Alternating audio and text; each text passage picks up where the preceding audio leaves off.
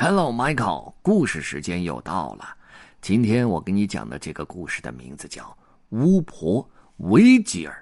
现在开始。巫婆维吉尔一个劲儿的咬着手指甲，被吹死！他对鹦鹉说：“我无聊透了。”是啊，你屁股坐在这儿太久，弄得臭气熏天的。比崔斯说：“是时候去找个人让他受受罪了。”可是找谁呢？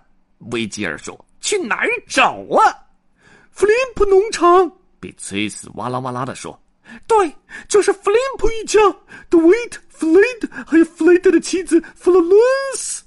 维吉尔接受了鹦鹉的建议，变成了一只普通的苍蝇，一路嗡嗡嗡的飞到了弗林普农场，到处张望。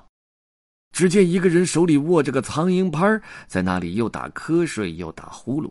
这正是德维特，他讨厌所有的苍蝇，特别是家蝇，呃，就是维吉尔变的那种。自从他不用给牛挤奶以后，他有的是时间到处打苍蝇。维吉尔落在他的光头上，像真的苍蝇那样溜下他的鼻子，翻过他的脸颊，用他的小脚挠他的耳朵。德维特跳起来四处拍打，苍蝇拍上下飞舞，嗖嗖嗖的作响。有三次只差一根头发丝儿的距离，就打到维吉尔飞出了窗外。决定想一个真正恶毒的主意来报复德维特。维吉尔，他对自己说：“那个光头老顽固，胆敢用他的苍蝇拍乱拍乱打，差点要了我的命。他会得到报应的。马上！”维吉尔一回到家，就倒在床上瞪着天花板，仿佛在向天花板挑战。突然，他站起身子，拖着蛇皮拖鞋在地板上来回踱步。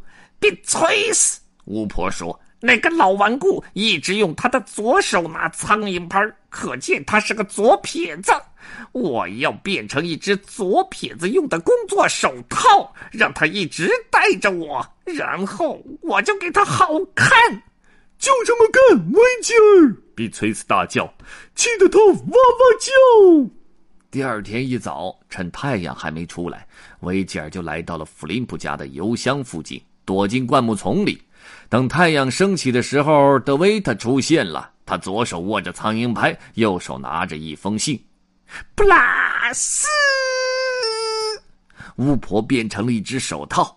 德维特投出信后，看见了这只手套。哦，德维特，我的乖乖，你今天真幸运！他喊道，接着就戴上了这只巫婆变的手套。悠哉悠哉的回家去了，巫婆的心里快活极了。除了洗脸、剃须、给手表上发条或是挖鼻孔，德维特一直戴着他的新手套。他戴着手套吃早饭、中午饭和晚上饭，好像跟平时没什么两样。维吉尔给他时间慢慢去习惯，同时也开始行动了。很快，德维特就发现他打不到苍蝇了。他又挥又拍。只能听到苍蝇拍呜呜的作响，可维吉尔把他的胳膊往这边拽一点点，往那边拽一点点，一只苍蝇他也没打中，这让德维特一时有点抓狂，他大喊大叫，就像在战斗哇。他满屋子追着那些小魔鬼跑，看到什么打什么，哎，就是没打到苍蝇。喂，你没事吧，老爸？弗洛伦斯终于问道。我好着呢，德维特说了假话，太荒唐了。弗雷德说：“自从你戴上了那只手套以后，就变得很古怪。古怪？如果说这里有人古怪的话，那就是你。反正我不会脱下它来。脱下来吧，老爸。”弗洛伦斯说：“只脱下来一天，看看会怎样。”不行，就这样。”他说道。可是他们一直坚持要让他脱下手套。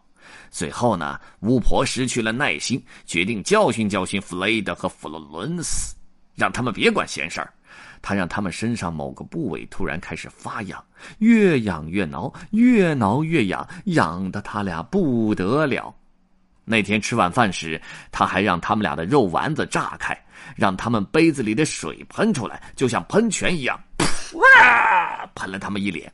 到了早上，他让整栋房子又摇又晃，木板嘎吱吱、嘎吱吱在作响，像是在叫救命。德维特亲眼看着这些古怪的事儿发生。